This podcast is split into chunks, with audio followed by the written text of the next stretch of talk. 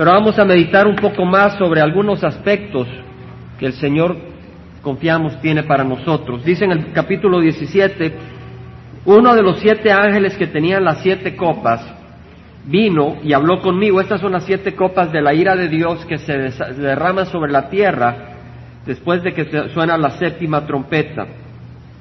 Y este ángel dice, te mostraré el juicio de la gran ramera que está sentada sobre muchas aguas, vimos que esto es muchos pueblos. Con ella los reyes de la tierra cometieron actos inmorales, o sea, actos de adulterio, de prostitución, y los moradores de la tierra fueron embriagados con el vino de su inmoralidad. Y me llevó en el espíritu a un desierto y vi a una mujer sentada sobre una bestia escarlata llena de nombres blasfemos y que tenía siete cabezas y diez cuernos. La mujer estaba vestida de púrpura y escarlata y adornada con oro, piedras preciosas y perlas. Tenía en una mano una copa de oro llena de abominaciones y de las inmundicias de su inmoralidad. Hemos leído todo esto, hemos estudiado, pero nos lleva al versículo 5 que dice, y sobre su frente había un nombre escrito, un misterio Babilonia la grande, la madre de las rameras y de las abominaciones de la tierra. Vamos a hacer un énfasis y un estudio sobre esto. Dice, en su frente había un nombre escrito, un misterio. Ahora, ¿qué quiere decir misterio? En nuestra cultura, un misterio es algo ténebre, una historia de miedo donde no sabemos quién es el asesino, sino hasta el fin de la novela o de la película. ¿Verdad? Eso es lo que es un misterio. Las, obras de misterio de Agatha Christie es algo terrible y no sabemos, no sabemos quién es el carácter que es el asesino o la persona mala, sino hasta el final. Pero entendamos que es misterio en las escrituras. Eso es lo que es escudriñar las escrituras. Porque dice un misterio y luego dice Babilonia la grande. Eso es interesante tratar de escudriñar, hermanos. Eh, es hermoso buscar lo que nos quiere decir el Señor. El Señor honra nuestros corazones cuando estamos buscando lo que nos quiere enseñar el Señor, cuando la palabra de Dios es preciosa y buscamos el significado de las cosas. La palabra misterio no necesitamos saber el griego para entender, pero sí es interesante cuando podemos investigar un poco. La palabra misterio en griego es musterion, muy parecido a misterio, y se deriva de la palabra muo, que quiere decir cerrar, como quien dice cerrar la boca. Cuando alguien cierra la boca no oímos, quiere decir que nos está dando silencio y no podemos saber lo que nos va a decir, ¿verdad? Entonces misterio quiere decir secreto. Pero en el lenguaje bíblico es aquello que está fuera del campo natural de la mente humana y que puede llegar a conocerse solamente mediante la revelación divina, la revelación de Dios. O sea, un misterio es algo que la mente humana no puede comprender por sí sola. Un misterio es alguna realidad, alguna verdad que la mente humana, el cerebro humano por sí no lo puede llegar a conocer, solamente mediante la revelación de Dios y es dado a conocer en cierta manera. Un misterio es una realidad que Dios no la revela en cierta manera y en el tiempo indicado. Es una realidad que existe, pero nosotros la vamos a conocer cuando Dios desea revelárnosla y únicamente aquellas personas que están iluminadas por el Espíritu Santo. Eso es lo que es un misterio. ¿Por qué es importante saber lo que es un misterio? Porque Babilonia la Grande es un misterio. Y vamos a entender que es un misterio. Vamos a tener un ejemplo bíblico de misterio. Vámonos a Colosenses capítulo 1, versículo 24. Vamos a leer sobre un misterio. Versículo 26 dice, es decir, el misterio que ha estado oculto. Pero vamos a empezar en el versículo 24. Y en el capítulo de Colosenses 1, versículo 24 dice, ahora me alegro de mis sufrimientos por vosotros. ¿Quién es el que habla?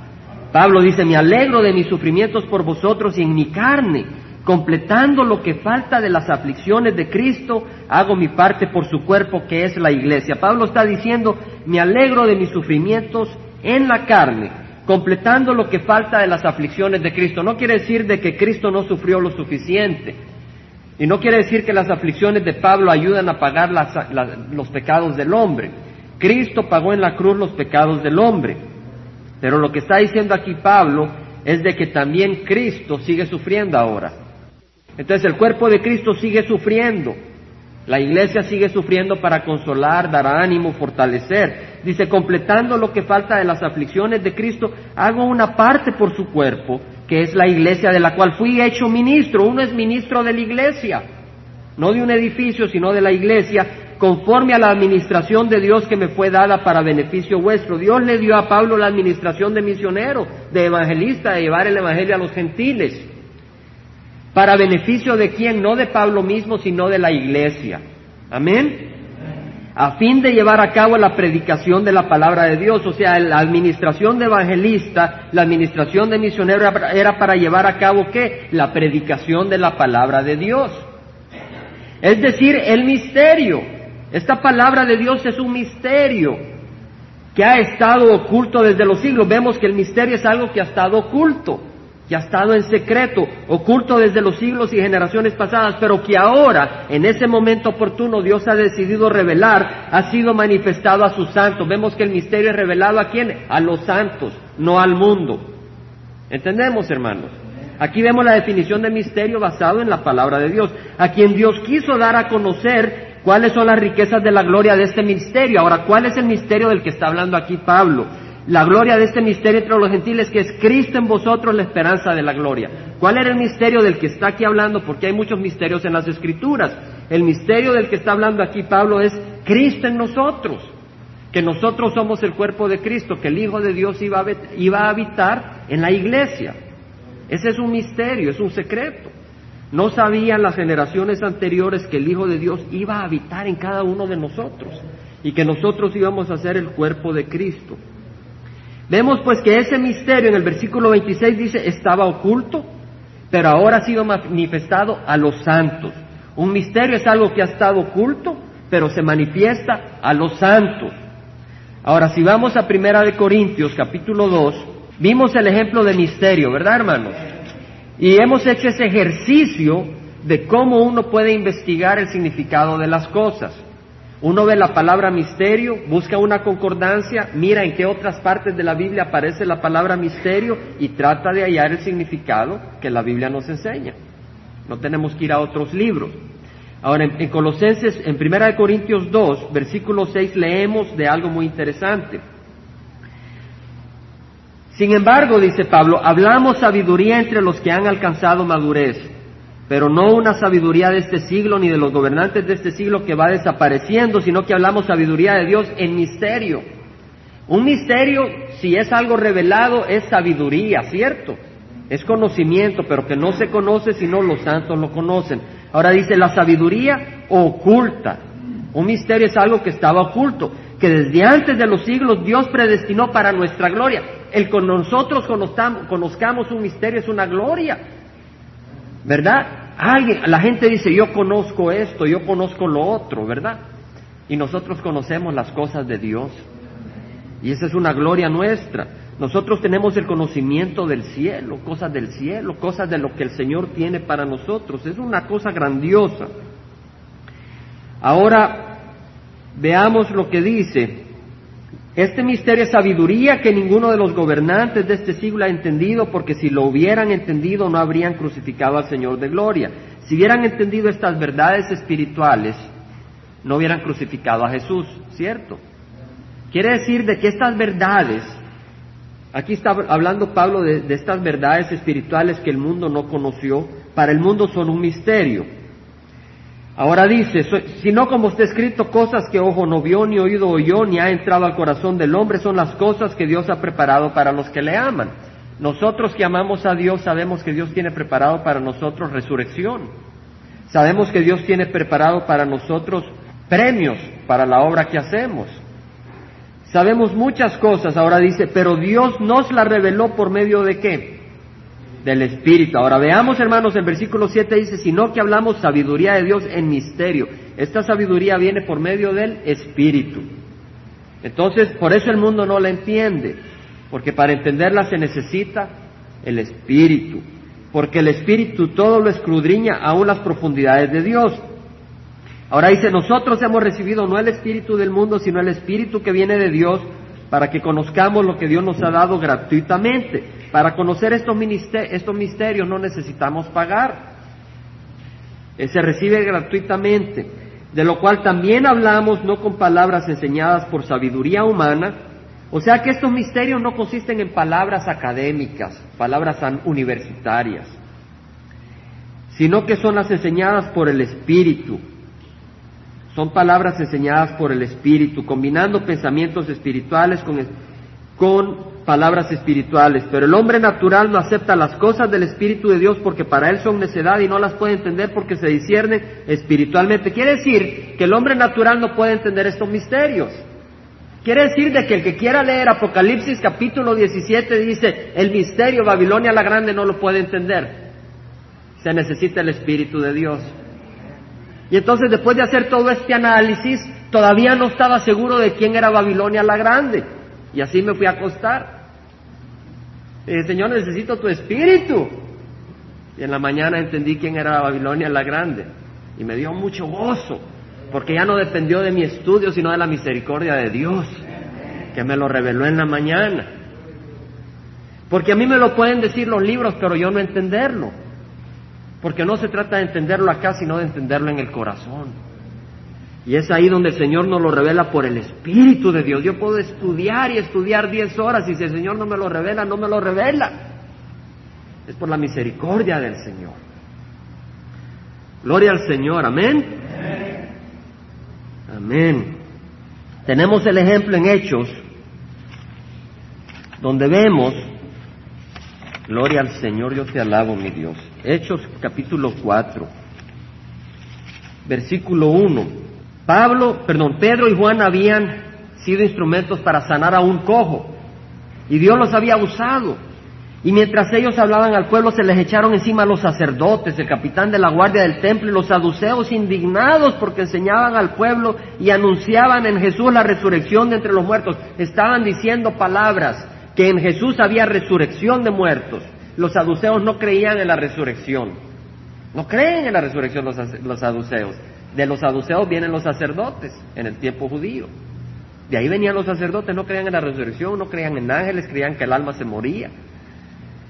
Les echaron mano y los pusieron en la cárcel hasta el día siguiente, pues ya era tarde. Y dice que sucedió que al día siguiente se reunieron en Jerusalén sus gobernantes, ancianos y escribas.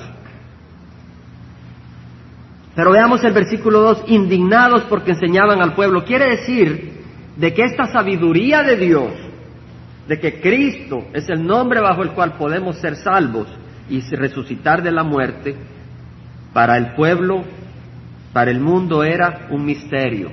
No lo podían entender, no podían entenderlo. Pero en el versículo 4 leemos, pero muchos de los que habían oído el mensaje creyeron, a través del Espíritu Santo pudieron creer.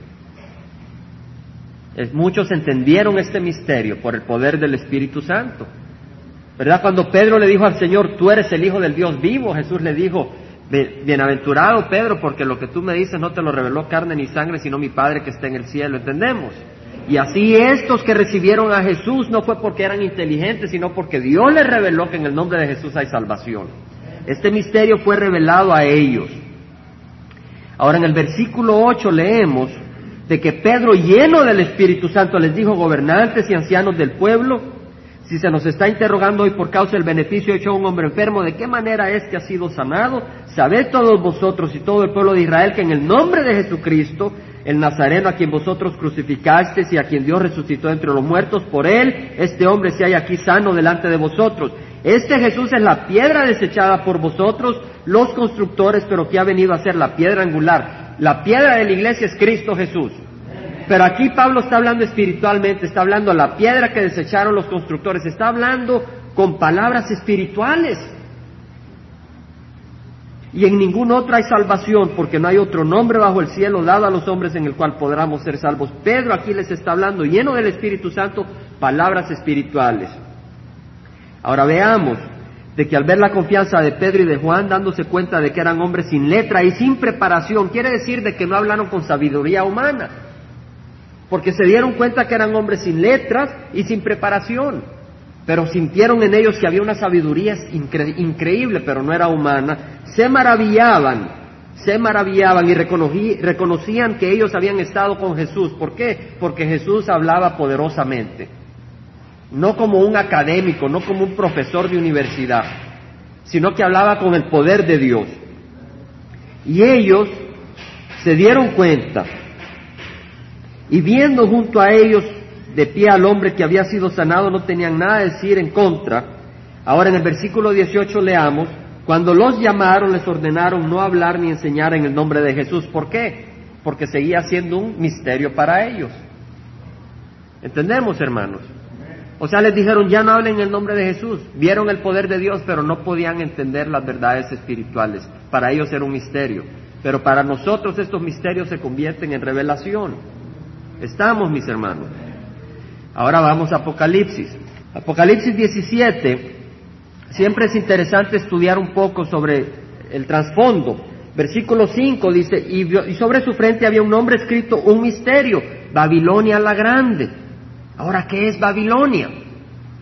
A veces es bueno investigar qué es Babilonia, qué era, dónde estaba. En, en Génesis 10, y vamos a ir rápido, Génesis 10, leemos en el versículo 8, si gusta tomen notas, Cus engendró a Nimrod, que llegó a ser poderoso en la tierra. Ahí leemos de que Nimrod era bisnieto de Noé. Noé tenía un bisnieto que se llamó Nimrod, versículo 8 dice, fue un poderoso cazador delante de Jehová, por tanto se dice como Nimrod, poderoso cazador delante de Jehová. Nimrod fue un gran cazador, mataba animales, y el comienzo de su reino fue Babel. Babel, Erech, Acab y en la tierra de Sinar. Ahora, la tierra de Sinar era la tierra que estaba entre el río Tigris y Éufrates, en Mesopotamia, hacia el Golfo Pérsico, a la zona que ahora se llama Irak. De hecho, ahí está Babilonia, que es Babel. Babilonia viene de la palabra Babel. Ahora, si vamos a Daniel, rápidamente, capítulo 1, versículo 2, se vuelve a mencionar Sinar. Dice a Daniel, en el año tercero de reinado de Joacim, rey de Judá, Vino Nabucodonosor, rey de Babilonia, a Jerusalén y la sitió, y el Señor entregó en sus manos a Joacim, rey de Judá, y algunos de los utensilios de la casa de Dios los llevó a la tierra de Sinar, a la casa de su Dios, colocando los utensilios en la casa del tesoro de su Dios. Aquí Daniel está hablando de que el Señor entregó a Joacim, rey de Judá, y lo llevó a la tierra de Sinar. ¿Quién? Nabucodonosor, rey de Babilonia. Babilonia está en la tierra de Sinar. Vemos pues eh, que la tierra de Sinar se sabe dónde está y aquí aparece Babel. Y Nimrod, que era poderoso cazador, ahí comenzó su reino en Babel. Ahora, también leemos en el capítulo 11 de que fue en Babel donde los hombres dijeron, edifiquemos una ciudad, versículo 4, capítulo 11, versículo 4, edifiquemos una ciudad y una torre. Ahora, ¿esto fue antes o después del diluvio? Después del diluvio, si era bisnieto de Noé, era después del diluvio. Babilonia fue construida después del diluvio. ¿Y qué dijeron estos hombres? Hagamos una ciudad y una torre cuya cúspide llegue hasta los cielos. Ya la tierra había sido inundada. Dios había dicho que no la iba a inundar, pero estos hombres querían llegar hasta el cielo. No era Dios veniendo al hombre, sino el hombre llegando a Dios por su propio trabajo.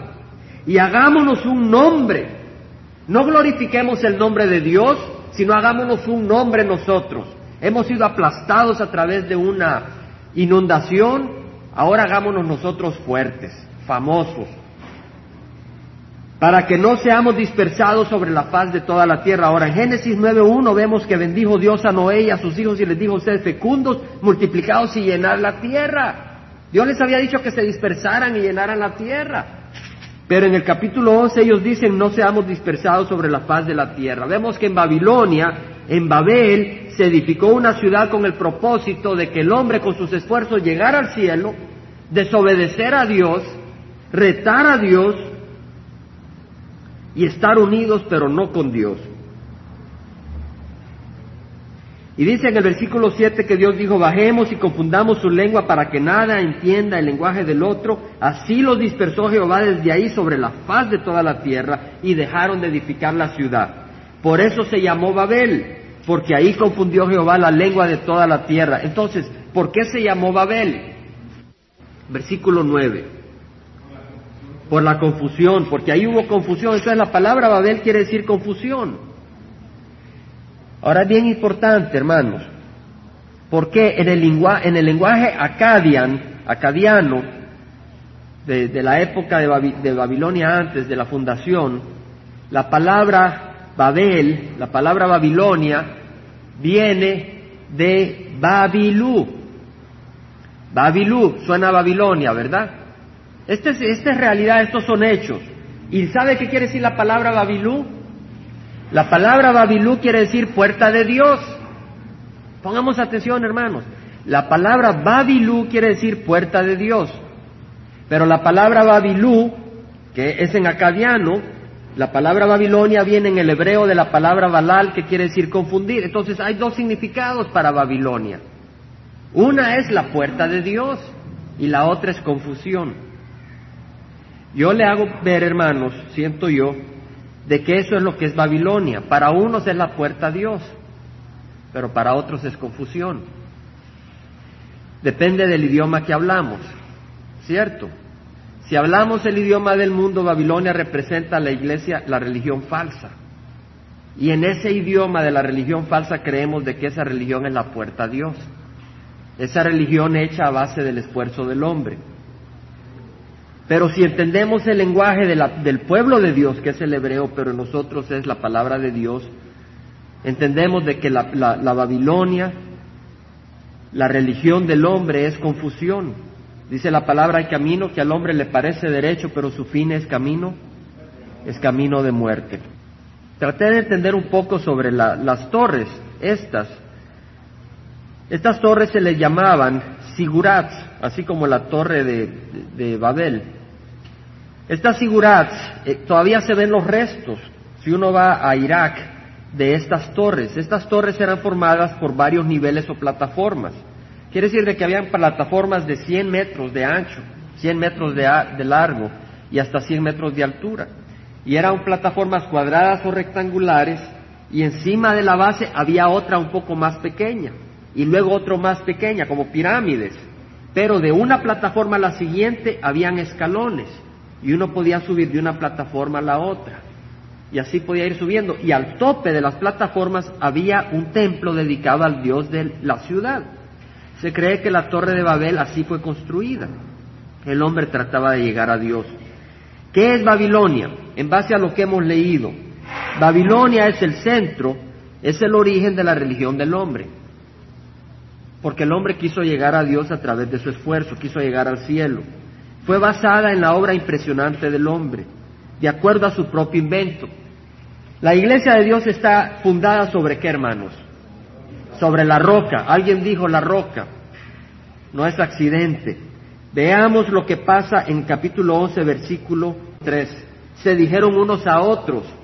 No es accidente, se dijeron unos a otros, vamos, fabriquemos ladrillos y cosámoslos bien y usaron ladrillos en lugar de, de piedra y asfalto en lugar de mezcla. La Babilonia, la religión está basada en la construcción del hombre y no en la roca de Dios. ¿Entendemos, hermanos? La verdadera religión está basada en algo muy simple, que Dios mandó a su Hijo a morir por nosotros y por fe el que lo recibe como Señor de su vida recibe salvación y llegó al cielo. Cuando Juan había sido encarcelado, Juan ah, Bautista había sido encarcelado, Jesús vino a Galilea predicando el Evangelio y diciendo, el tiempo se ha cumplido, arrepentidos y creed el Evangelio. El tiempo, se ha, el tiempo se ha cumplido, el reino de los cielos se ha acercado, arrepentidos y creed el Evangelio. El reino de Dios se ha acercado. No necesitamos nuestras obras, el reino de Dios se ha acercado, no necesitamos subir, el Señor ha bajado por nosotros. Lo que tenemos que hacer es recibirlo. Vamos a seguir entendiendo sobre Babilonia. Vamos hasta acá juntos, hermanos. Babilonia era una ciudad, ¿cierto? Era una ciudad. Babilonia era un lugar donde el hombre trató de desafiar a Dios, poniendo su propia religión. Babilonia, hermanos, fue también la ciudad que introdujo la adoración de la reina del cielo. Vamos al libro de Jeremías, capítulo 7, versículo 17. Jeremías se queja. Es más, Dios le dice, versículo 16, en cuanto a ti no ruegues por este pueblo, ni, ni levantes por ellos clamor ni oración, ni intercedas ante mí por es, porque no te oiré. Dios estaba cansado del pueblo de Israel en ese tiempo. Dice, ¿no ves lo que ellos hacen en las ciudades de Judá y en las calles de Jerusalén? Los hijos recogen la leña, los padres encienden el fuego, las mujeres preparan la masa para hacer tortas a quién? A la reina del cielo. Derraman libaciones, libaciones es una ofrenda de, vino, a otros dioses para ofenderme. Me ofenden a mí, declara Jehová. No es a sí mismos que se ofenden para su propia vergüenza. Ellos estaban adorando a la reina del cielo. Es un culto que introdujo Babilonia. Hermanos, pongan atención. Babilonia introdujo el culto no a Dios, sino a la reina. Muy religioso. Era religión, pero era religión equivocada. Porque no estaba basada en la, revelación de Dios, sino que estaba basada en lo que el hombre quiere creer. Y lo que el hombre quiere creer siendo su corazón malvado es malvado. En el versículo 20 dice, dice el Señor, así dice Jehová Dios, he aquí mi ira y mi furor serán derramados sobre este lugar. ¿Por qué eran religiosos? No, porque, porque rechazaban la palabra de Dios. Ellos eran muy religiosos, pero rechazaban la palabra de Dios sobre los hombres y sobre los animales, sobre los árboles del campo y sobre el fruto de la tierra arderá y no se apagará la ira de Dios. El versículo 23 dice, esto es lo que les mandé diciendo, escuchad mi voz y yo seré vuestro Dios. Esta es la religión verdadera, hermanos.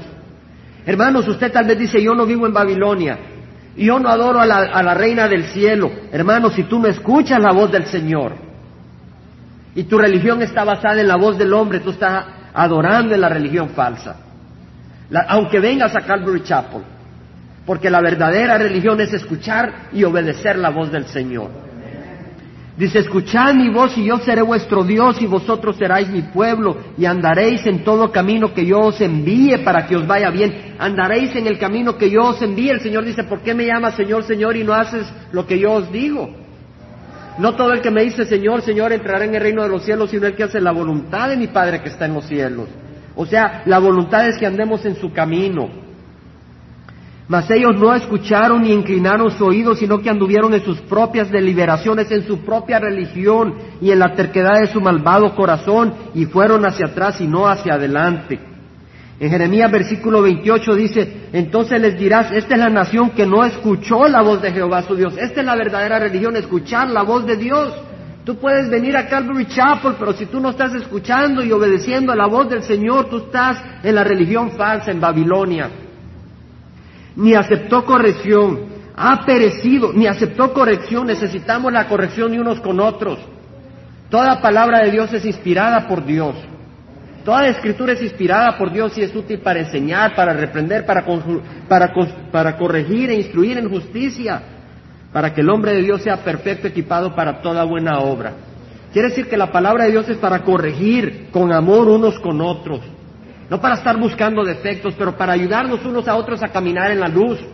Yo estoy convencido que en esta congregación vamos a ejercitar este regalo en el amor de Dios, a corregirnos unos a otros, pero en el amor de Dios, porque no buscamos crecer como un club social, sino hacer la obra del Señor. En otras palabras, estos hombres eran muy religiosos, pero la religión que querían hacer era la de ellos, no la palabra de Dios derramándole libaciones como hacíamos nosotros, nuestros padres, nuestros reyes y nuestros príncipes en las ciudades de Judá y en las calles de Jerusalén. Entonces teníamos bastante alimento, prosperábamos y nos veíamos y no veíamos mal. Algunos de ellos decían, cuando celebrábamos sacrificios a la reina del cielo nos iba bien. Pero desde que dejamos de quemar sacrificios a la reina del cielo y derramarle libaciones, carecemos de todo y por la espada y por el hambre hemos sido acabados.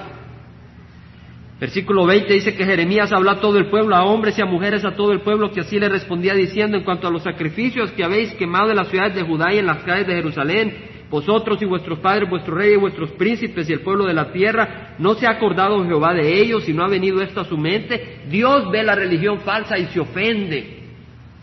Se ofende, sobre todo cuando el hombre y la mujer rechazan la voz de Dios. El Señor no pudo soportar más, dice el versículo 22. O sea que el Señor les traía bendición no porque era ciego, sino porque tenía paciencia, esperando que vinieran al arrepentimiento. Y así ocurrió en El Salvador. El Señor tuvo paciencia, paciencia hasta que permitió la guerra civil y ahora el 20% de la población ha encontrado a Cristo como su Señor y su Salvador. A través de la ira del Señor que permitió el sufrimiento en El Salvador, vino corrección y sanidad. Jehová no pudo soportar más, dice.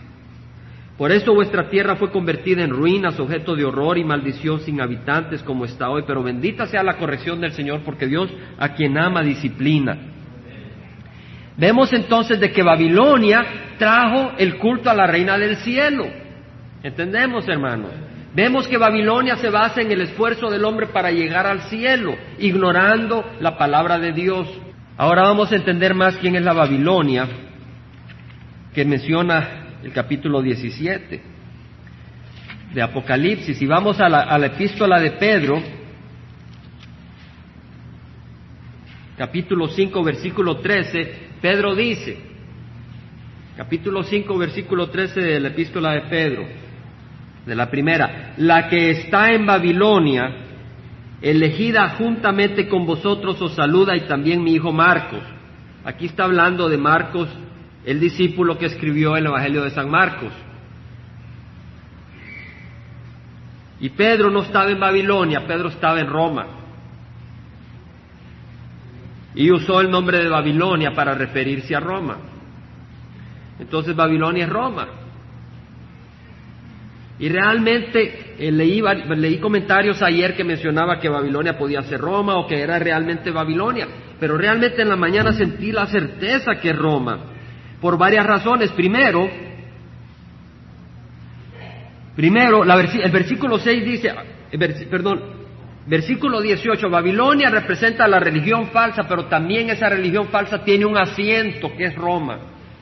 Versículo 18 dice, la mujer que viste es la gran ciudad que reina sobre los reyes de la tierra. La mujer, estoy hablando de Apocalipsis 17, 18, la mujer que viste es la gran ciudad. La mujer que se sienta sobre esta bestia, como leímos el domingo pasado, es una ciudad que reina sobre los reyes de la tierra. ¿Quién era la ciudad que reinaba sobre el universo en ese tiempo? Era Roma. Fíjese que no dice la ciudad que reinará. Dice la mujer que viste en la gran ciudad que reina sobre los reyes de la tierra. Y en ese tiempo Roma era el imperio de ese tiempo. Entonces Roma era la ciudad que reina sobre los reyes de la tierra. Y leamos un poco más. Versículo 9 aquí está la mente que tiene sabiduría, las siete cabezas son siete montes sobre los que se sienta la mujer y sabemos que Roma se llama la ciudad de las siete colinas. Así se conocía Roma, como la ciudad de las siete colinas. Usted lo puede buscar en diccionarios y en libros que no son religiosos. Roma se conocía como la ciudad de las siete colinas. Y aún más, versículo 6, y vi la mujer ebria de la sangre de los santos y de la sangre de los testigos de Jesús. ¿Quién martirizó a los testigos al principio, a la iglesia? Fue Roma. Y Roma es el asiento de la religión falsa. Babilonia la grande, la madre de las rameras y de las abominaciones de la tierra. Y vemos que, como leímos el, el domingo pasado y platicamos, durante los tres años y medio primero de tribulación, existe este imperio de diez naciones confederadas, que son descendientes del imperio romano lo estudiamos, ¿se acuerdan hermanos? Amén. Estudiamos bastante sobre eso y esa es la bestia. Ahí podemos leer versículo 3, y me llevó en el espíritu a un desierto y vi una mujer sentada sobre una bestia escarlata llenada de nombres blasfemos y que tenía siete cabezas y diez cuernos. Estos diez cuernos representan las diez naciones confederadas que, que reinarán en los últimos días y que le dan todo su poder al anticristo. El versículo 13 dice, estos tienen un mismo propósito y entregarán su poder y autoridad a la bestia. Estos diez reyes, estas diez naciones le entregan su poder y autoridad a la bestia. La bestia representa las diez naciones cuya cabeza es el anticristo. Ahora, lo interesante es que la mujer está cabalgando sobre la bestia. ¿Qué quiere decir? Que la mujer, la religión falsa, está de hombro a hombro con las naciones de la tierra. Esta religión falsa coquetea con el poder de los gobiernos. Y hemos visto que la religión falsa, la religión tradicional, ha coqueteado mucho con los gobiernos. Pero el Señor Jesucristo dijo, mi reino no es de este mundo. Si fuera así, llamaría y el Señor me enviaría mensajeros que me rescataran acá, le dijo a Pilatos. El reino del Señor no es de este mundo.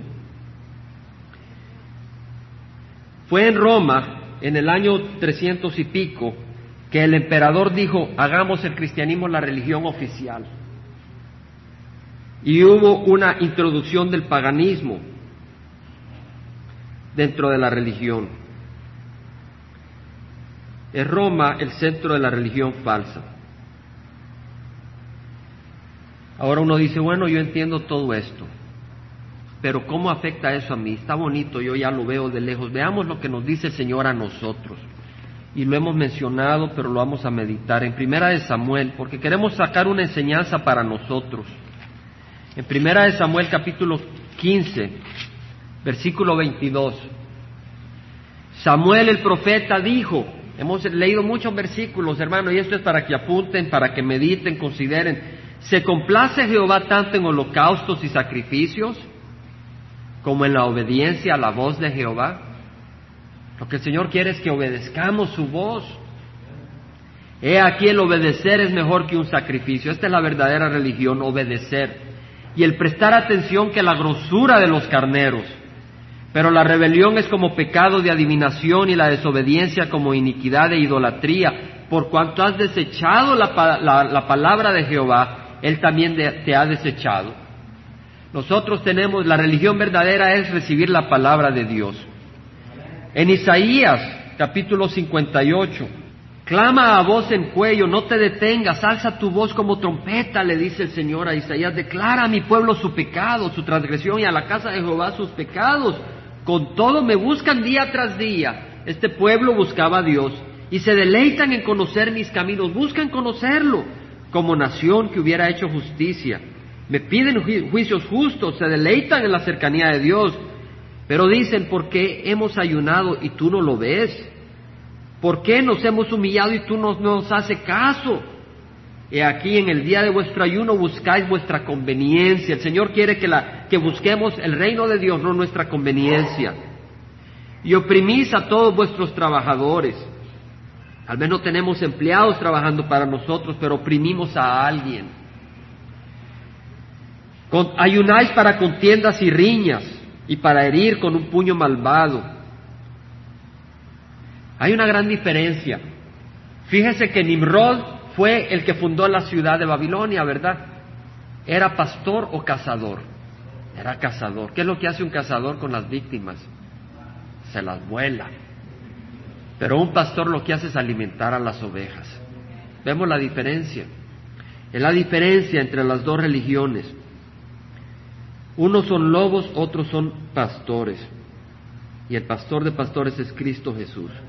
Dice el Señor en el versículo 6, ¿No es este el ayuno que yo escogí desatar las ligaduras de impiedad, soltar las coyundas del yugo, o sea, los lazos del yugo que lleva, como los animales llevan su yugo, así nosotros debemos de buscar soltar esos lazos que atan a las personas. ¿Y cómo lo podemos hacer? Tal vez nadie trabaja para nosotros, tal vez no podemos ayudar de esta manera o de la otra, pero sí podemos llevar el Evangelio que de libertad dejar ir libre a los oprimidos y romper todo yugo, no es para que partas tu pan con el hambriento y recibas en casa a los pobres sin hogar, para que cuando veas al desnudo lo cubras y no te escondas de tu semejante, muy poco se escucha esto. Entonces tu luz despuntará como la aurora y tu recuperación brotará con rapidez, dice el Señor en Daniel, de que los justos brillarán como las estrellas del firmamento. Versículo 13, si por causa del día de reposo apartas tu pie para no hacer lo que te plazca en mi día santo, y llamas el día de reposo delicia, al día santo de Jehová honorable, y lo honras, no siguiendo tus caminos, ni buscando tu placer, ni hablando de tus asuntos, entonces te deleitarás en Jehová y yo te haré cabalgar sobre las alturas de la tierra, y así vendremos con el Señor cuando venga a reinar. Esa es la palabra del Señor. Y, y cada día es del Señor para el cristiano. Y lo que el Señor dice es que nos complazcamos en que cada día sea ofrecido al Señor. Esa es la religión verdadera. No tiene nombre de denominación la religión verdadera. Tiene nombre de Cristo la cabeza. En Santiago, en Santiago capítulo 1, el Señor nos recuerda a través de Santiago cuál es la religión verdadera. Dice, si alguno se cree religioso pero no refrena su lengua, sino que engaña su propio corazón, la religión de tal es vana. Esa es la Babilonia. El que no refrena su lengua, anda shopping, shopping, shopping, comiéndose. unos a otros. La religión pura y sin mancha delante de nuestro Dios, no delante de los hombres. La religión verdadera es aquella que es verdadera delante de Dios, porque una religión puede ser verdadera delante de un comité, pero es falsa ante Dios. La, la religión pura y sin mancha delante de nuestro Dios y Padre es esta, visitar a los huérfanos y a las viudas en sus aflicciones y guardarse sin mancha del mundo. El Señor quiere que nos guardemos sin mancha, que busquemos que nuestros hogares sean lugares santos. Yo tengo un celo en mi hogar para que no entre programas sucios, que ni hayan revistas con ingenuidad o, o sensualidad. Soy el primero como que si fuera de la Inquisición a quemar esas cosas. Y si hay algún programa lo apago inmediatamente. En mi hogar tengo un celo por mi hogar. Hermano, yo les invito a que tengamos un celo por las cosas de nuestro hogar. Que en nuestro hogar no entre basura. Y sobre todo en nuestro corazón. Y esa es una batalla grande porque el corazón del hombre es malvado. Pero es muy hermosa la palabra del Señor que dice, en todas estas cosas somos más que vencedores por medio de aquel que nos amó. Dice la palabra que ni la muerte ni la vida, ni los ángeles ni los principados, ni lo presente, ni lo porvenir, ni los poderes, ni lo profundo, ni lo alto, ni ninguna cosa creada nos puede separar del amor de Dios, que es en Cristo Jesús, Señor nuestro. Me llama mucho la atención que dice, ni la muerte nos puede separar de Dios. Qué hermoso, ¿verdad? La muerte no nos puede separar del amor de Dios. Y más hermoso, más hermoso que dice, ni la vida nos puede separar del amor de Dios. Porque a veces más difícil es vivir que morir. Porque el muerto no es tentado, es el vivo el que es tentado. Y necesitamos el amor de Dios para no caer. Y dice la palabra del Señor, ni la vida nos puede separar del amor de Dios. En estas cosas somos más que vencedores por medio de aquel que nos amó. Vamos a pararnos, hermanos. Y le vamos a dar gracias al Señor por esa promesa. Esa es la religión verdadera que pues, en, todas estas cosas somos más que vencedores por medio de aquel que nos amó. En Isaías 57, 15 dice la palabra del Señor, así dice el alto y sublime que vive para siempre, cuyo nombre es santo. Solo hay un santo, Dios. Habita en lo alto y santo y también con el contrito y humilde de espíritu, para vivificar el espíritu de los humildes y para vivificar el corazón de los contritos. Padre Santo, te damos gracias, Señor, por tu palabra. Padre Santo, sabemos de que hay una religión falsa, Señor. Hay mucha religión falsa, Señor. No permita, Señor, que entre religión falsa en nuestro corazón.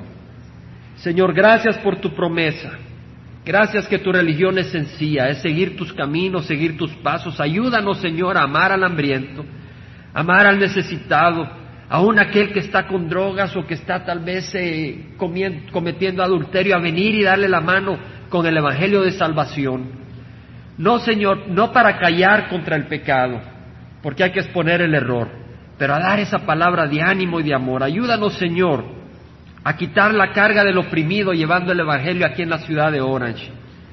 Ayúdanos, Señor, a caminar en santidad, porque esa es la religión pura, es estar sin mácula, sin mancha, Ayúdanos a rechazar el pecado, Señor. Danos fortaleza y confiamos en ti que eres nuestro Señor y nuestro Salvador, quien ha empezado la obra y la completará hasta el día en que venga Cristo Jesús. Y te damos gracias. En nombre de Cristo Jesús. Dios les bendiga, hermanos.